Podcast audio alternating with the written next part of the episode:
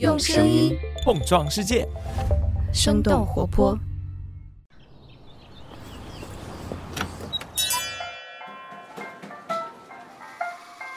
您的生动早咖啡好了，请慢用。嗨，早上好呀！今天是二零二一年的十一月一号，星期一，这里是生动早咖啡，我是来自生动活泼的梦一，几条商业科技轻解读，和你打开全新的一天。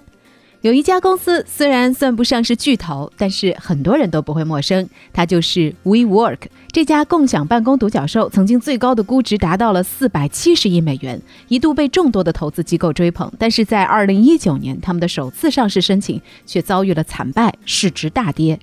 然而，在两年后的今天，又传来了 WeWork 通过 SPAC 的方式在纽约成功上市的消息。那这家由软银集团领头的共享办公独角兽，曾经出现了什么问题？为什么会从当初的狂飙突进一下子跌落到了谷底？那两年后重新借壳上市的他们，还将会面临哪些挑战？我们在几条商业科技动态之后，和你一同来关注。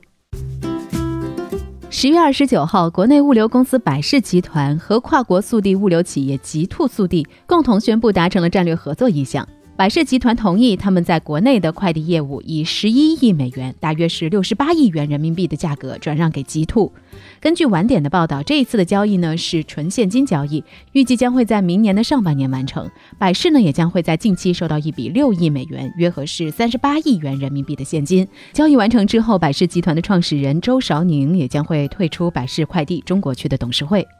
极兔速递呢是一家总部位于印度尼西亚的跨国速递物流企业，成立于二零一五年。二零一九年的时候，通过收购上海龙邦快递，获得了中国的快递经营资质，并且呢是在去年的三月正式的进入了中国市场。百世快递则是杭州的一家民营企业，由二零一零年收购汇通快运而成立。根据海通证券九月份的最新报告，极兔的市场份额已经达到了百分之十四，仅次于中通韵达和圆通，成为了中国第四大电商快递公司。今年四月，极兔完成了新一轮十八亿美元的融资，目前的估值呢达到了七十八亿美元。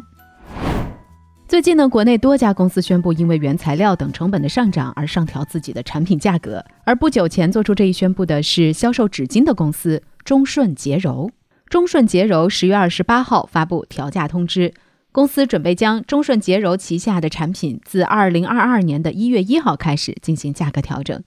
关于价格调整的原因，中顺洁柔表示，因为近期原材料价格持续上涨，导致公司生产成本和运营成本不断的增加，才做出价格调整的通知。而具体调整的产品和价格将会随后公布。其实这已经不是中顺洁柔今年的第一次宣布涨价。今年三月底的时候，包括中顺洁柔在内的多家直企都宣布将会对产品进行价格调整。那原因呢，也是原材料价格的上涨。其实，在这一轮的纸巾涨价之前呢，海天酱油和恰恰瓜子也已经发布了涨价的通知。十月。十二号，海天味业发布公告说，对酱油、蚝油、酱料等部分产品的出厂价格进行调整，主要产品的调整幅度呢是百分之三到百分之七不等。新价格的执行也是在今年的十月二十五号开始实施。这也是海天味业自二零一六年十二月份提价之后，近五年以来的再次宣布调价。十月二十二号，国内炒货龙头恰恰食品发布了提价通知，从当天开始，对公司葵花籽系列产品以及南瓜籽、小儿香西瓜籽产品进行出厂价格的调整，各个品类提价的幅度呢，大约是百分之八到百分之十八不等。海天酱油和恰恰瓜子的涨价，也同样是介于主要原材料和能源等成本的持续上涨。下面的时间，我们再来看看国外的消息。还记得之前我们所聊到的 Facebook 的创始人和 CEO 马克扎克伯格希望 Facebook 在五年之内转型成为元宇宙公司吗？十月二十八号，扎克伯格在 Connect 的大会上宣布，Facebook 正式改名为 Meta。根据扎克伯格表示，Meta 是来自于希腊语，代表超越。公司未来呢将会以元宇宙相关的业务为发展核心，同时 logo 也正式的更换成了类似于无限符号的蓝色标识。需要注意的是，目前这家公司旗下的应用程序和技术将被整合到新公司的品牌之下。不过，社交媒体平台 Facebook、Instagram 也仍然保留原来的名称。其实，Facebook 并不是第一个更名的科技公司巨头。Google 在2015年也曾经通过成立母公司 Alphabet，使原来的 Google 变成了子公司来运作，和这一次 Facebook 的变更也十分相似。然而，很多人呢对这一次的更名并不买账，认为这个举动呢实际上是为了转移舆论的焦点，降低大众呢对于之前有关 Facebook 滥用数据和传播仇恨等网络争议的关注，从而想要塑造。到一个崭新的公司形象。下面的时间和您一起来关注一下昔日的明星公司 WeWork。在 IPO 搁置长达两年之后，这家备受争议的共享办公初创公司，终于在不久之前实现了在纽交所的上市。上市首日收盘，WeWork 的股价大涨超过百分之十三，盘后暴涨近百分之三十。虽然他们是通过 Spec 这种特殊目的公司合并的形式实现了上市目标，但是对于这家经历跌宕起伏的创业独角兽来说，已经是难能可贵了。不过，WeWork 真的是要苦尽甘来了吗？共享办公的未来还有哪些难以解决的问题？我们马上和你一同来关注。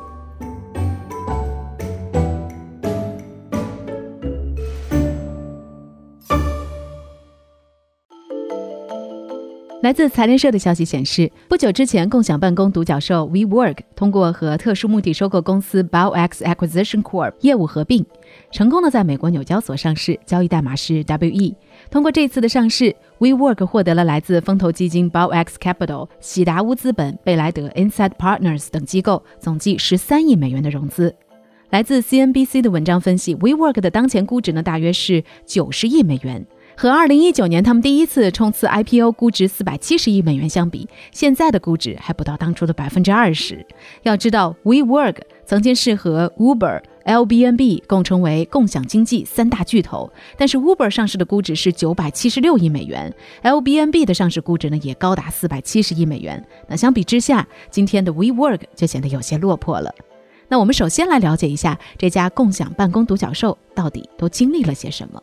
WeWork 成立于二零一零年，主要是为创业者提供共享办公空间。也就是 WeWork 从房东那里租下了办公楼之后，将它装修包装成为时髦的风格，再以更高的价格或者是收取服务费的形式，将办公空间转租给个人或者是公司。其实这种分享式的办公空间也不是什么新主意，几十年以前就有这样的运营商，比如说英国的 Regus。只不过 WeWork 把它做得更大，而且很重要的一点是，WeWork 让租客有充分的自由度，可以按星期或者是按月来租。在那个共享经济大热的时代，共享办公的概念也获得了不少的资本青睐。根据财经网的文章显示，在第一次上市之前，WeWork 已经经历了十七轮的融资，其中软银集团更是连投数轮，累计金额已经超过了上百亿美元，持股的比例大约是百分之二十九。WeWork 的估值呢，也一度高达四百七十亿美元。截止到二零一九年的六月末，WeWork 已经在二十九个国家、超过一百座城市运营五百多处的办公场所，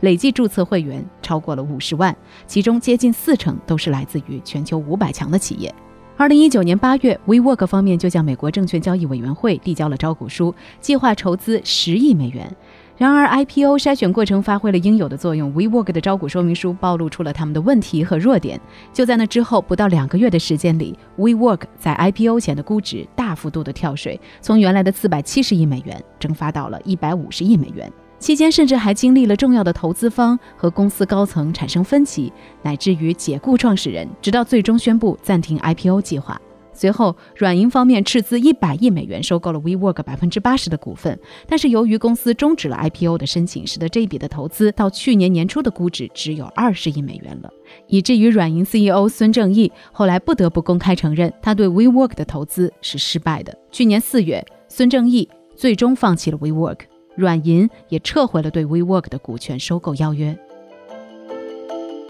那为什么当初势头迅猛的 WeWork 会被按下了暂停键？这家公司到底出了哪些问题呢？问题之一，重资产业态导致风险过大。相比较于共享经济的其他两个代表，Uber 和 Airbnb 只是作为中间商出售信息差来获取佣金，WeWork 需要先承包办公空间，导致场地出租之前自身需要一直承担着房租成本。本质上呢，他们更像是二房东，收入的大部分都是靠租金差来实现的。那这种模式的背后最关键的就是现金流，如果没有持续稳定增长的用户，就会导致坏账的出现，进而出现资金链的断裂。即使在风平浪静的时候，这种商业模式也是有风险的。起初的租金支出和装修费用都是固定的，可是谁也无法预料未来的租客会有多少，空置率和续约的情况会怎样。只要一遇到经济滑坡，这种商业模式就会让企业陷入绝境。根据《华尔街日报》的文章显示，WeWork 一般和房东签订十到十五年的租赁合约，长期以来他们的租金和场地维护成本占据这家公司总营收的八成以上。根据他们二零一九年公开披露的招股书显示，一六年到一九年这四年时间，WeWork 累计亏损接近一百亿美元。就连孙正义也曾经以“一塌糊涂”“特大赤字”“像台风过境一样”等字眼来形容 WeWork 糟糕的业绩表现。问题二：资本的拔苗助长。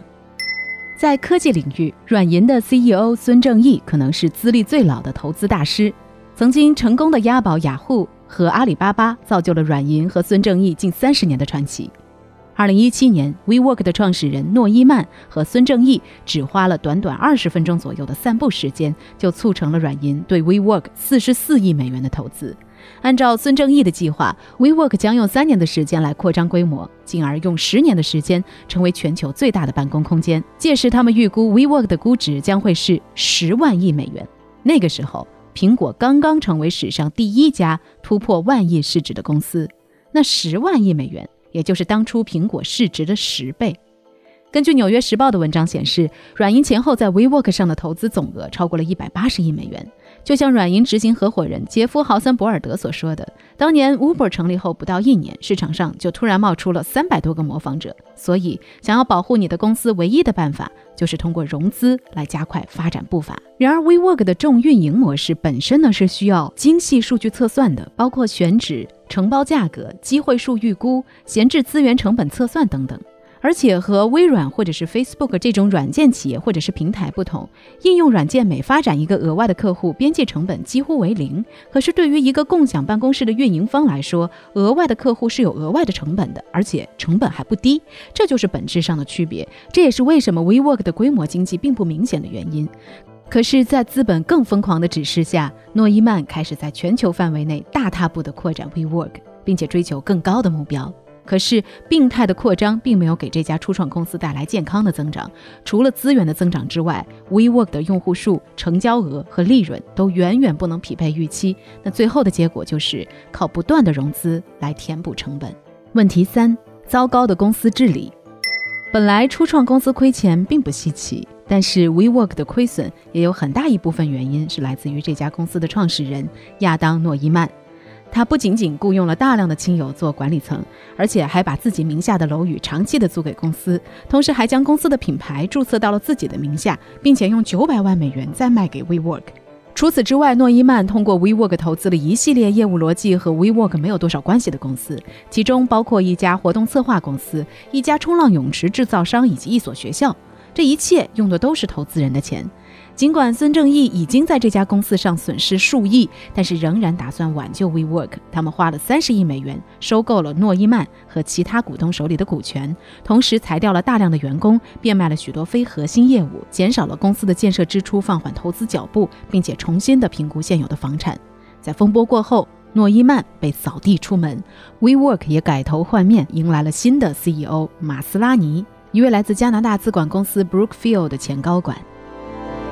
伴随着马斯拉尼的成本意识思维换血之后的 WeWork 也下定了决心，专注于核心的办公空间共享业务。他们一边大幅度的削减成本，关闭了明显无法盈利的经营场所，一边通过推出企业解决方案，向企业收取订阅费用、增加办公室内广告等多元业务模式来实现创收。不过，WeWork 的盘算可不只是活下去。今年正是美股 SPAC 市场火热的一年。这种上市方式以它方便快捷，而且能够最大限度地绕过审查的优势，而被很多的初创公司和独角兽推崇。当下，Nextdoor、环球音乐，甚至是贾跃亭的法拉第未来，都已经借 SPAC 上市。那身为多年求 IPO 而不得的上市困难户 WeWork，自然不愿意放过这个机会。通过合并 BioX 为 WeWork 带来了十三亿美元的现金，能够有效地缓解他们当下二十二亿美元净债务的压力。而这一次的上市也让一些业内人士认为，或许共享办公领域最艰难的时期已经过去。不过，也有更多的分析表明，WeWork 在上市之后的挑战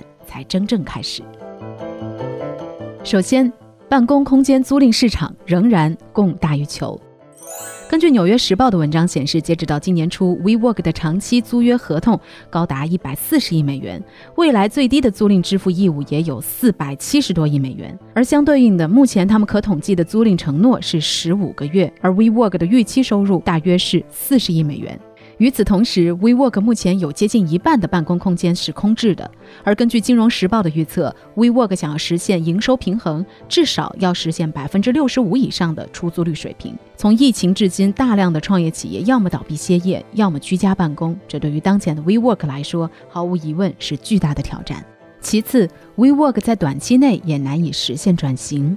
当前 WeWork 之所以出现问题，重要原因也出于他们的重资产的模式。如果 WeWork 能够把这种重资产模式转变成为轻资产模式，他们至少可以有效地降低自身的经营成本。此前登陆美股的优客工厂就是一个很好的参考对象。他们的轻资产加重自营的模式，让他们在去年四季度实现了上市以来的首次盈利。然而，WeWork 的房屋租赁签约时长达到了十到十五年，也很难以让他们在短期内剥离重资产的业务，实现转型。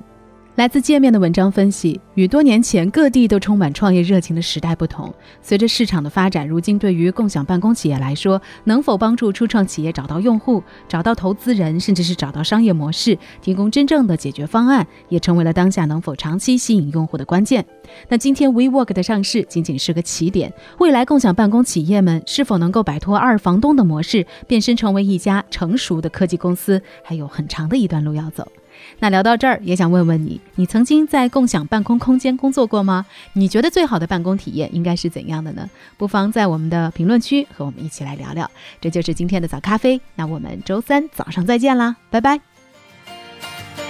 这就是今天为你准备的生动早咖啡，希望能给你带来一整天的能量。